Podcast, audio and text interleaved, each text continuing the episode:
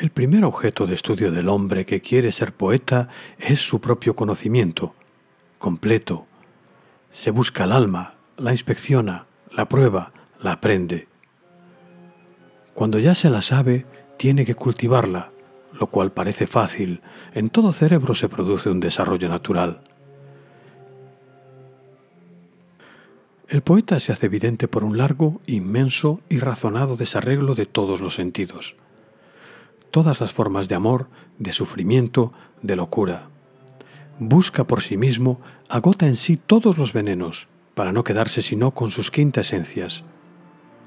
Inefable tortura en la que necesita de toda la fe, de toda la fuerza sobrehumana, por la que se convierte entre todos en el enfermo grave, el gran criminal, el gran maldito, y el supremo sabio, porque alcanza lo desconocido, porque se ha cultivado el alma ya rica más que ningún otro.